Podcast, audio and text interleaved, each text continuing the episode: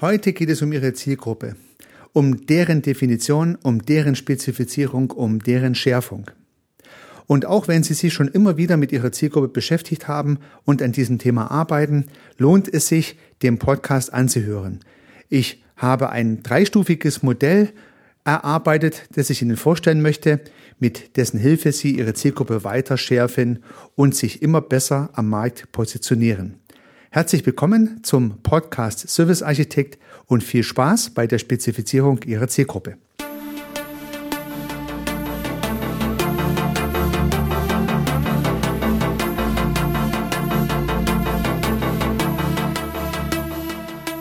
Begeistern Sie als Unternehmerin oder Unternehmer, als Selbstständiger oder Freiberufler Ihre Kunden mit überzeugenden Dienstleistungen.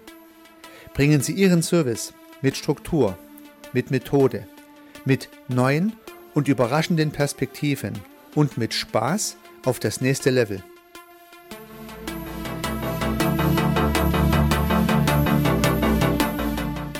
Herzlich willkommen zum Podcast Service Architekt. Mein Name ist Heiko Rössel. Das Thema Zielgruppenspezifizierung haben wir bereits im Podcast 8 beleuchtet. Hier ging es im 8W-Modell unter anderem auch um die Frage, wer ist mein Kunde, wem möchte ich meine Dienstleistung, meinen Service verkaufen. Die Frage nach dem Wer ist ja im Prinzip die Frage nach der Zielgruppe, nach den Menschen, die Sie als Ihren Wunschkunden identifiziert haben. Und nun möchte ich heute die Frage nach dem Wer in diesem Podcast etwas tiefer beleuchten, etwas genauer betrachten. Und wie immer habe ich meine Gedanken dazu auf einem Bild festgehalten, auf einem Big Picture. Und dieses Big Picture stelle ich Ihnen gern zur Verfügung.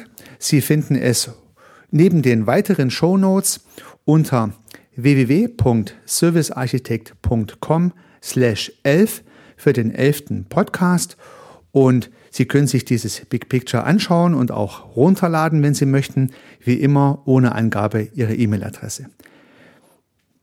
Ja, wenn man sich nun dem Thema der Zielgruppe nähert, möchte ich eine alte Weisheit ganz an den Beginn noch einmal stellen.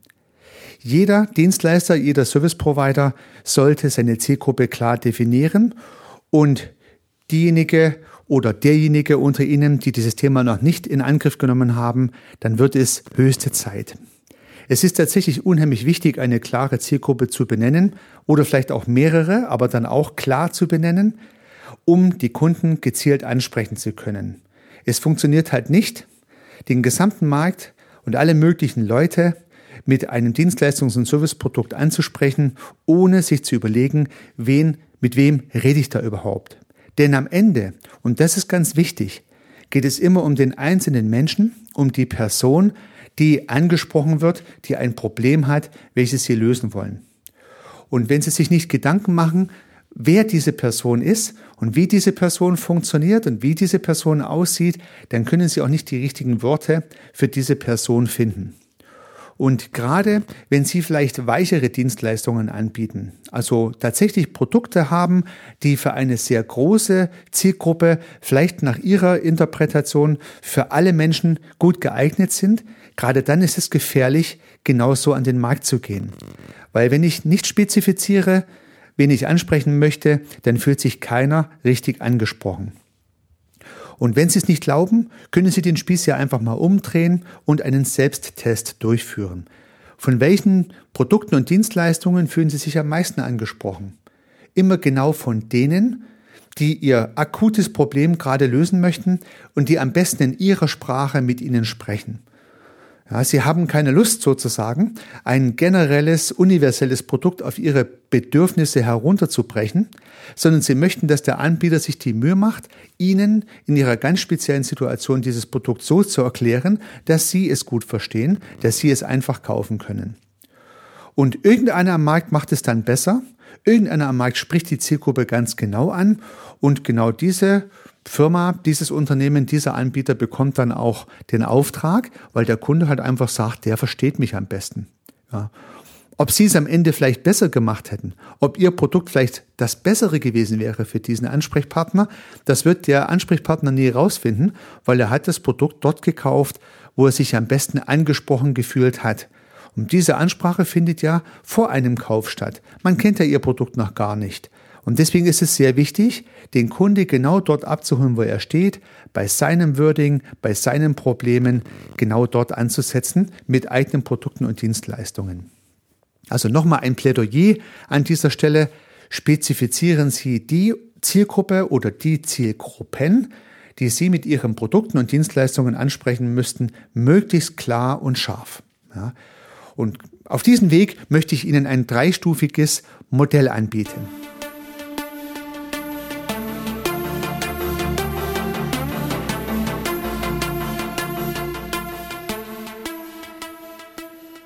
Die erste Stufe meines Modells ist die übliche Unterscheidung in B2, ja, also Business to.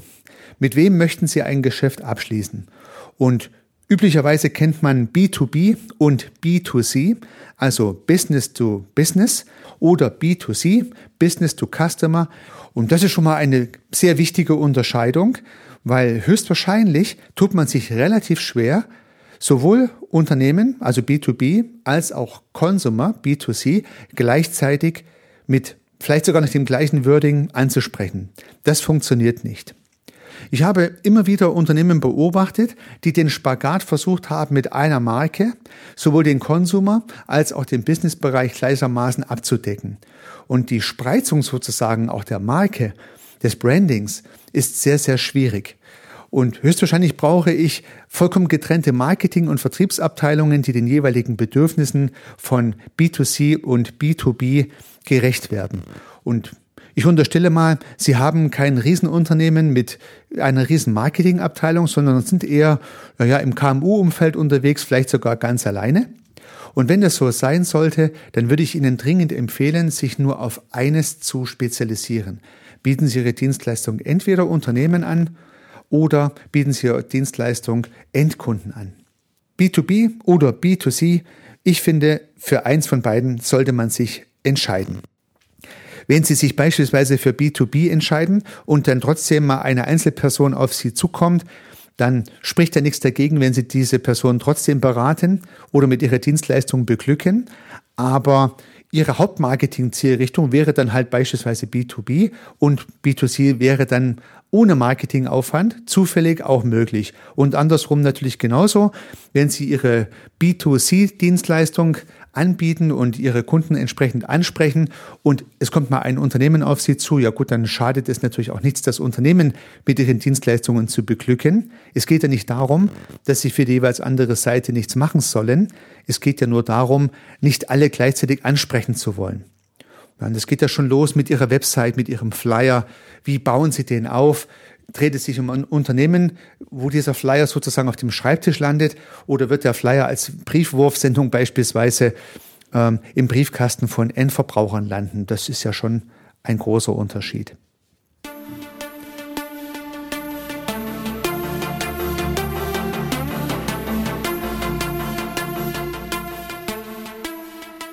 Neben B2B und B2C gibt es übrigens noch zwei weitere. B2 Differenzierungen, die nicht ganz so geläufig sind. Ich möchte sie Ihnen der Vollständigkeit halber mitgeben, weil vielleicht äh, gibt sich ja daraus eine Idee für Sie. Eine weitere B2-Geschichte ist Business to Government. Das heißt, Geschäfte mit den Regierungen, mit der öffentlichen Hand zu machen, also B2G. Und eine noch weitere Möglichkeit ist Business to Employee, also Business für die Mitarbeiter. Ja, auf die beiden Dinge gehe ich nochmal kurz ein. Vielleicht ergeben sich ja dadurch ganz interessante weitere Gedanken, die Sie nutzen können. Also, Geschäfte mit der Regierung zu machen, ist natürlich keine schlechte Idee. Und natürlich gibt es viele Serviceanbieter und Dienstleister, die das auch tun. Ja, die lassen sich beispielsweise durch Förderprogramme finanzieren, nehmen Subventionen in Anspruch, arbeiten fürs Arbeitsamt, vielleicht für Krankenkassen ähm, und für öffentliche Institutionen im weitesten Sinne. Sind sozusagen am Tropf des Staates mit ihren Dienstleistungen. Und das muss ja nicht schlecht sein, es kann eine Strategie sein. Ja. Gerade wenn auch Anbieter von Dienstleistungen teilweise karitativ unterwegs sind oder Kindergärten, Kinderkrippen und so weiter, äh, die Leistungen anbieten, die werden ja üblicherweise auch finanziert durch staatliche Mittel und müssen diese staatlichen Stellen auch gut ansprechen können.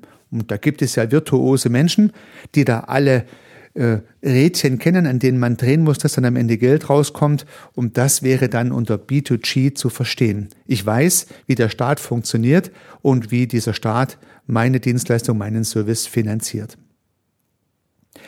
Business to Employee ist für Sie als Unternehmerin, als Unternehmer, als Freiberufler und Selbstständiger höchstwahrscheinlich nicht so interessant, weil Business to Employee findet ja nur innerhalb von Unternehmen statt. Und zwar, wenn Querschnittsbereiche in Unternehmen eine Dienstleistung, einen Service entwickeln und in-house anbieten. Also ein typischer B2E-Anbieter ist die IT-Abteilung, die Kantine, der Fuhrpark. Ja, die IT-Abteilung entwickelt IT- und Telekommunikationsservices und bietet sie den Mitarbeitern an. Die Kantine bereitet jeden Tag ein Essen zu und bietet das Menü den Mitarbeitern an. Oder der Fuhrpark stellt Autos zur Verfügung, die die Mitarbeiter dann mieten und nutzen können. Mal drei Beispiele für typische B2E-Angebote. Und warum sage ich Ihnen das? Warum hat das was in meinem Podcast verloren, der sich ja an Selbstständige richtet? Ja, ganz einfach. Vielleicht können Sie einen Service entwickeln, den Sie im Unternehmen für die Mitarbeiter anbieten. Ja, wie meine ich das? Wenn Sie beispielsweise ein Restaurantbetreiber sind, dann können Sie sich ja überlegen, ob Sie neben Ihrem B2C-Business, also Sie bieten sozusagen Speisen und Getränke für Endkunden an, auch B2E-Leistungen entwickeln, die Sie dann allerdings B2B verkaufen. Ja, ich glaube, das muss ich nur noch mal etwas genauer erläutern, was ich damit meine. Aber ich glaube, für die oder den einen oder anderen kann sich das lohnen, mal darüber Gedanken zu machen, ob da auch ein Markt sein könnte. Also in Unternehmen geht man immer mehr dazu über, auch interne Angebote als Services, als Dienstleistungen zu spezifizieren, zu produktisieren und natürlich auch extern einzukaufen. Also es könnte sein, dass ein Unternehmen die Kantine nicht selbst betreibt, und das ist ja durchaus üblich, sondern externe Leistungen dafür einkauft, also einen Caterer. Aber dieser Caterer erbringt dann ja Business-to-Employee-Dienstleistungen innerhalb dieses Unternehmens. Das heißt, er wird dafür eingekauft. Das heißt, es gibt eine interne Abteilung, die nennt sich vielleicht Shared Services. Und diese interne Abteilung kauft jetzt einen Caterer ein, der wiederum B2E Dienstleistungen und in dem Falle Essen und Verpflegung für die Mitarbeiter anbietet in der Kantine. So, und demzufolge muss der Anbieter der Cateringleistungen sein Produkt verkaufen B2B, ja, also der Caterer als Unternehmen verkauft es an das Unternehmen, was die Kantine hat. Die, der Einkäufer, dieser Shared Service wiederum, verkauft dieses Produkt intern weiter als B2E, als Business to Employee und der Caterer ist dann sozusagen in zwei Bereichen unterwegs. Er verkauft seine Dienstleistung eigentlich an den Shared Service Bereich des Unternehmens. Der schließt sozusagen den Catering-Vertrag mit ihm ab. Und dann verkauft er seine Dienstleistung als B2E-Dienstleistung innerhalb des Unternehmens und verkauft das Essen und äh, rechnet das Essen dann höchstwahrscheinlich auch wieder äh, einzeln ab und hat dadurch seine Einnahme. Also man sieht schon, hier kann es eine Mischung geben und deswegen ist die Unterscheidung in dieses B2B, B2G, B2E und B2C tatsächlich hilfreich weil mit einmal kann ein Gaststätten- oder ein Bistrobetreiber, der eigentlich B2C anbietet, also für Endkunden, auch einen B2B-Kunden haben, nämlich ein Unternehmen beispielsweise, welchem er seine Catering-Leistung anbietet und am Ende des Tages sogar ein B2E-Anbieter, der sein Essen dem Mitarbeiter anbietet. Ja, so kann sich so eine Kette zusammensetzen.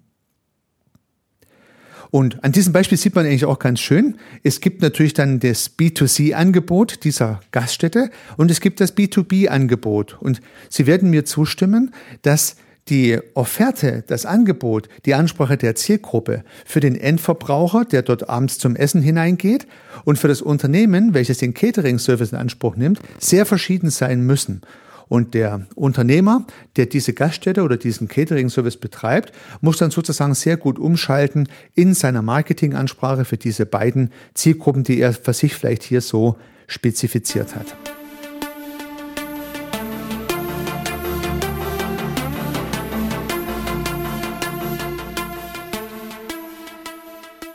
Erste Stufe ist also die Differenzierung B2B, B2G, B2E oder und B2C.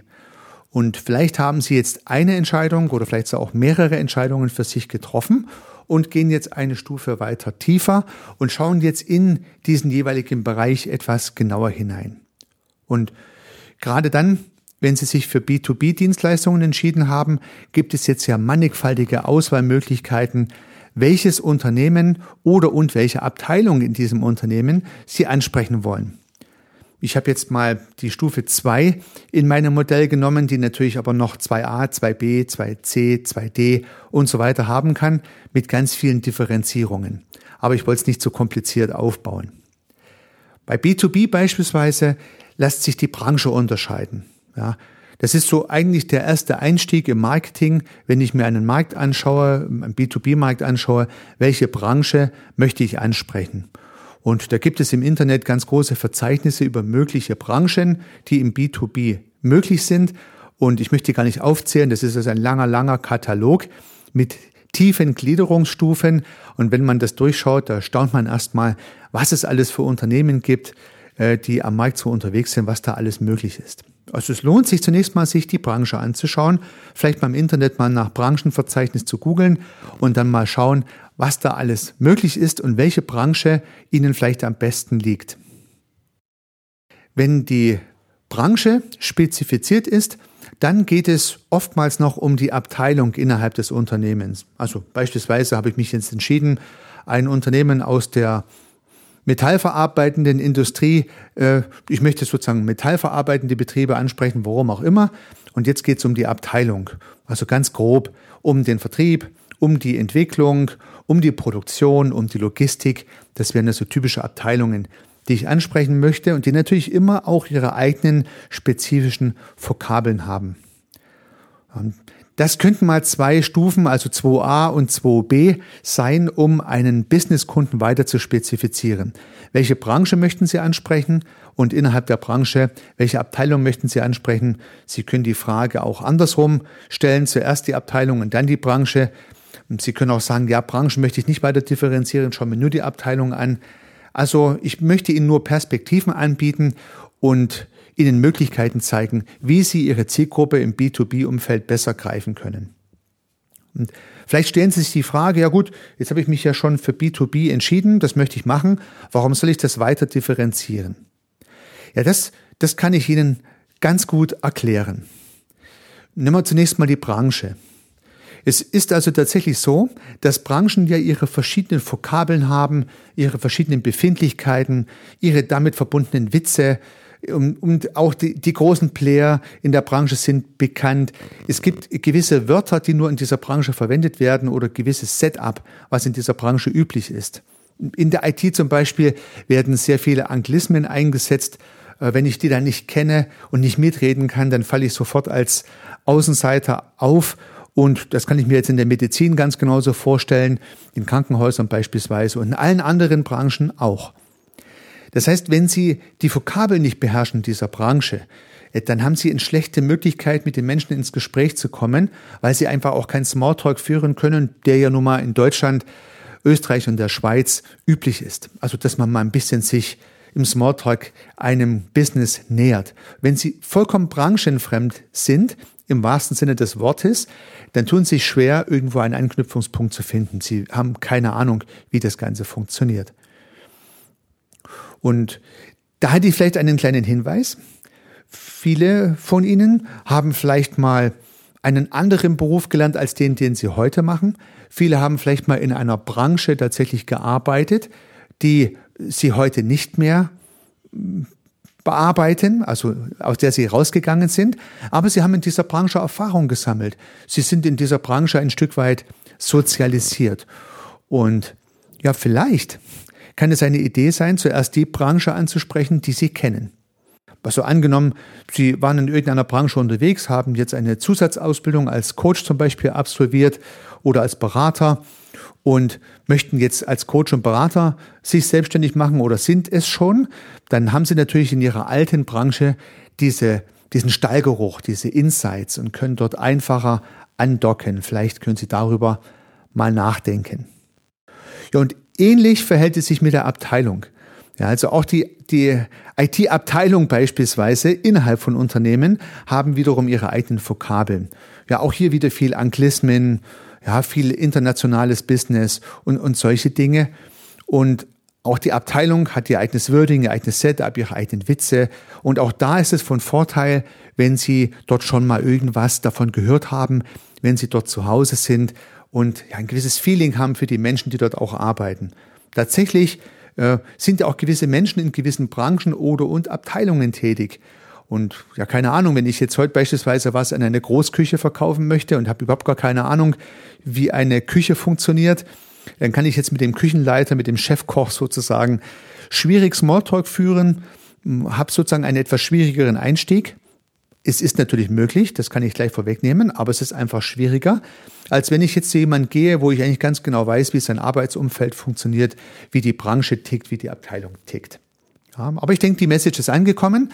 Vielleicht können Sie aus Ihrer Historie heraus Branchen- oder und Abteilungskenntnis mitnehmen in Ihr Service- und Dienstleistungsbusiness. Vielleicht haben Sie auch Mitarbeiter oder Kollegen, die aus Branchen oder Abteilungen kommen, deren Wissen Sie anzapfen können. Je mehr Insights Sie haben, je mehr Sie den Stallgeruch sozusagen haben dieser Branche, dieser Abteilung, umso einfacher ist der Zugang. Weil ja, in Deutschland, Sie wissen es, fällt man ja nicht mit der Tür ins Haus, sondern redet erstmal ein bisschen über dies und das. Und in Ihrer Marketingansprache, in Ihrer Kommunikation mit Ihrer Zielgruppe ist es natürlich von Vorteil, wenn Sie die Zielgruppe so ansprechen können, wie die Zielgruppe angesprochen werden möchte. Ja, das wäre mal so die zweite Stufe bei B2B. Bei B2G und bei B2E möchte ich mal nicht so detailliert drauf eingehen, aber nur um das Prinzip zu verdeutlichen der Stufe 2 nochmal ein paar Gedanken äh, zu B2C, Business to Customer. Also wenn Endkunden ihre Zielgruppe sind. Und auch hier gibt es natürlich Unterscheidungen, in dem Fall nicht Branche und Abteilung, aber vielleicht Alter, Familienstand oder diverse andere Unterscheidungskriterien, die bei B2C eine Rolle spielen können.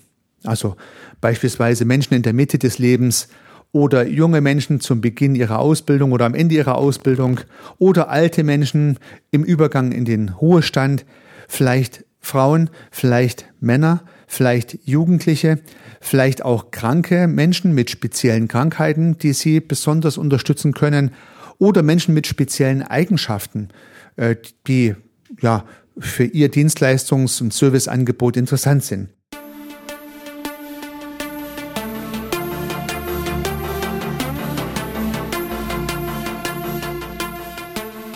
Jetzt sind wir sozusagen mit der Stufe 2 fertig, haben erst so die, die, das Marktsegment differenziert und nun im Marktsegment eine weitere Differenzierung durchgeführt, vielleicht mit ein oder mit mehreren Stufen und haben nun schon ein relativ klares Bild des Bereiches, den wir ansprechen wollen.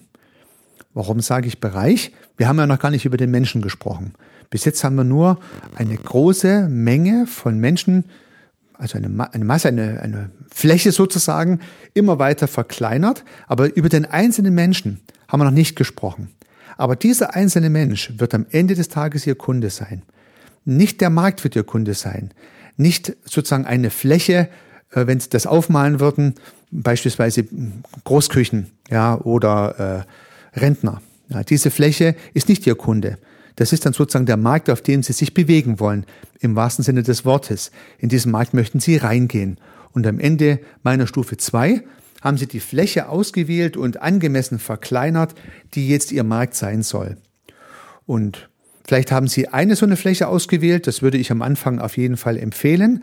Später können Sie dann mehrere Flächen auswählen und das Ganze ausweiten. Aber um sich nicht zu verzetteln, am besten mal eine Fläche definieren, möglichst klein, möglichst spitz, dass sie genau wissen, das ist mein Markt, dort möchte ich jetzt mit meinen Dienstleistungen hinein. So, aber nun geht es ja um den Menschen.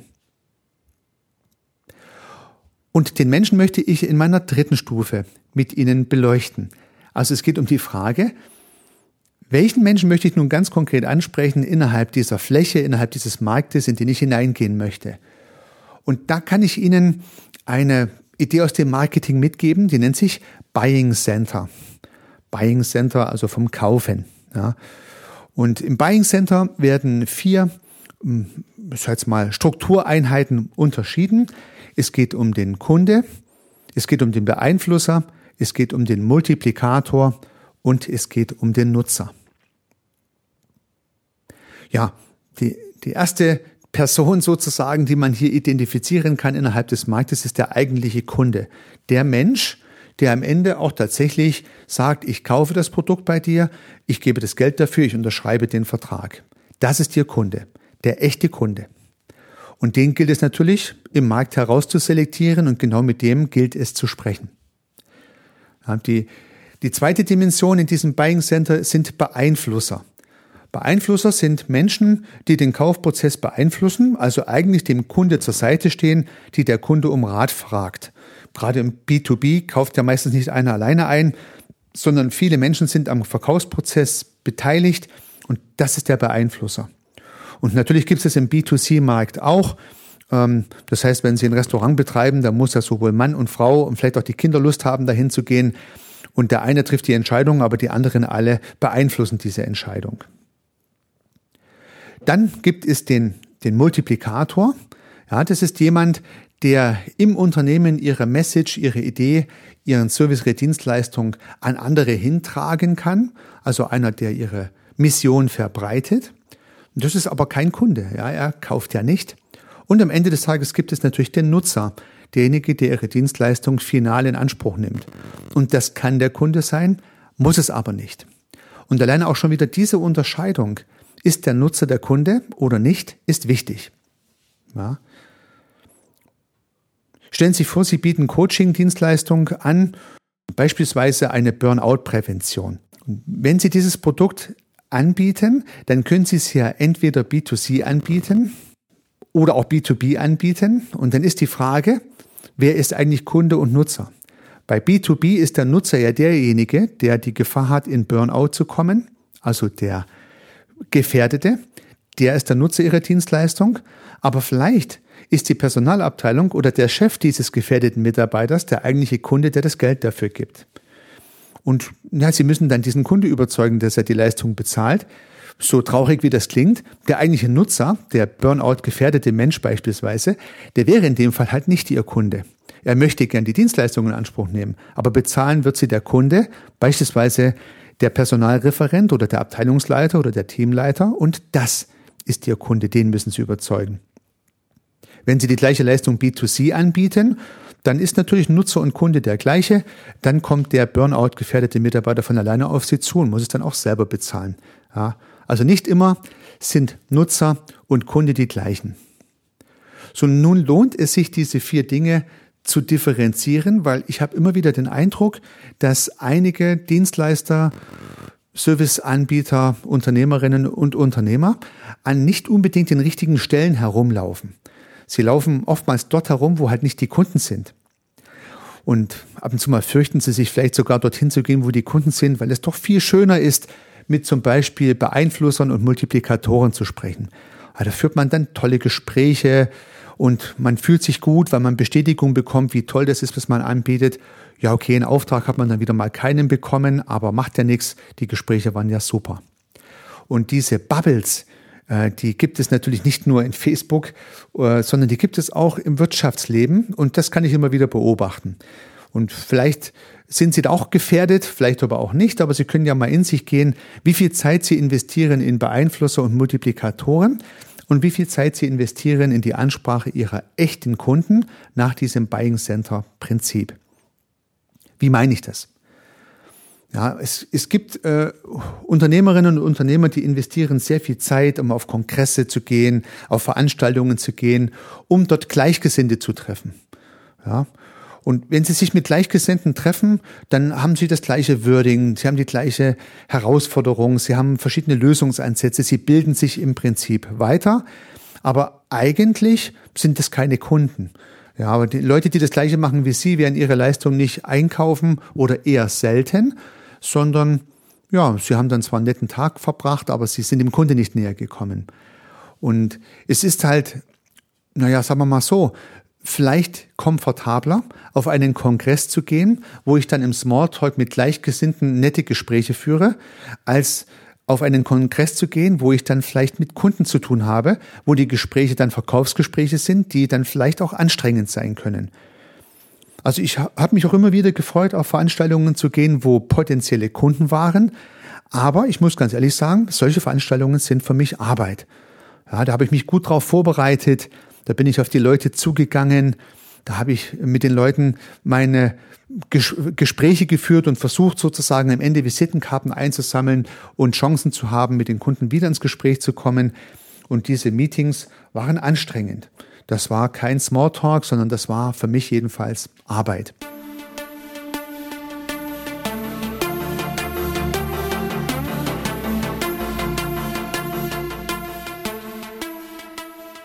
Ich kann mich noch gut daran erinnern, wo meine Firma dann etwas größer wurde.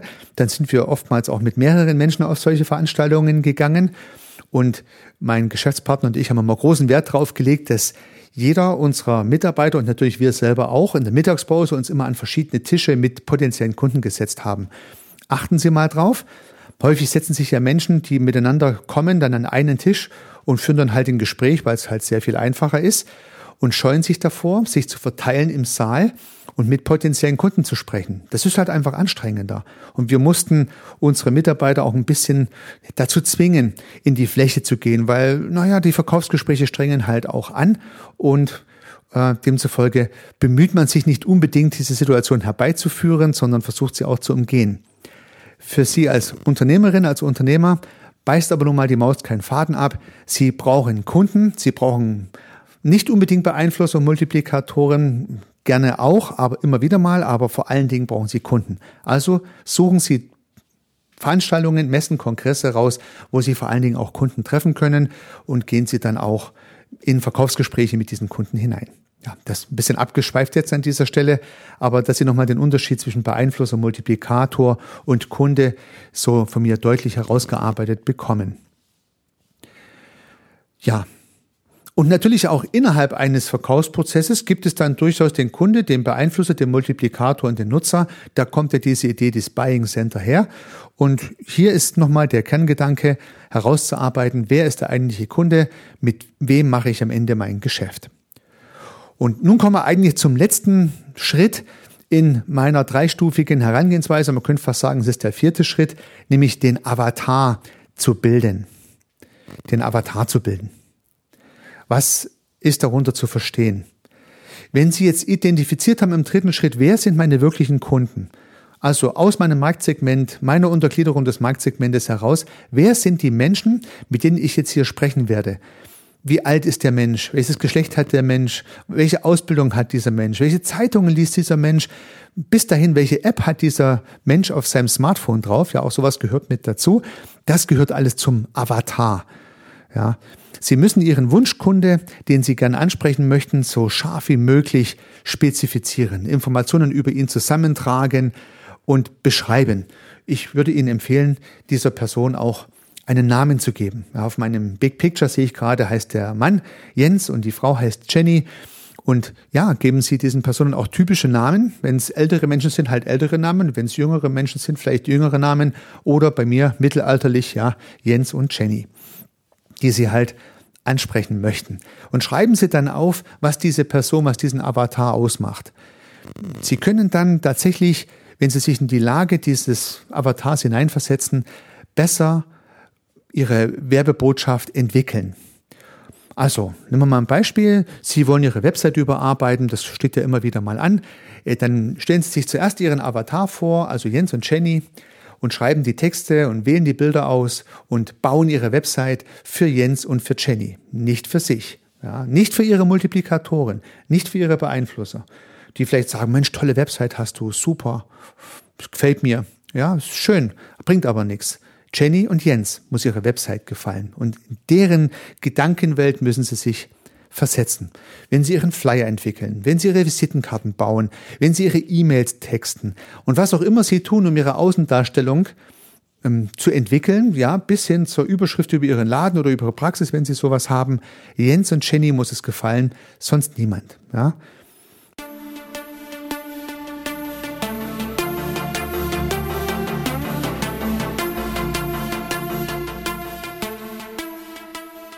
Wie heißt es immer so schön?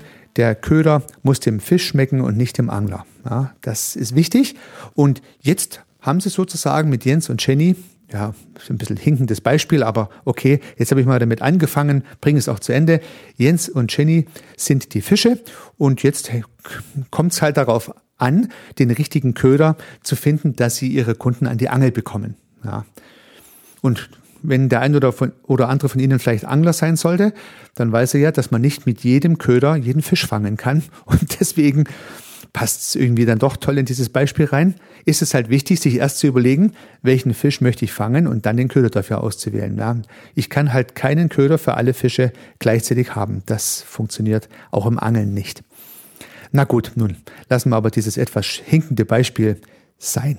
Und schauen noch mal eins weiter in diesen Avatar.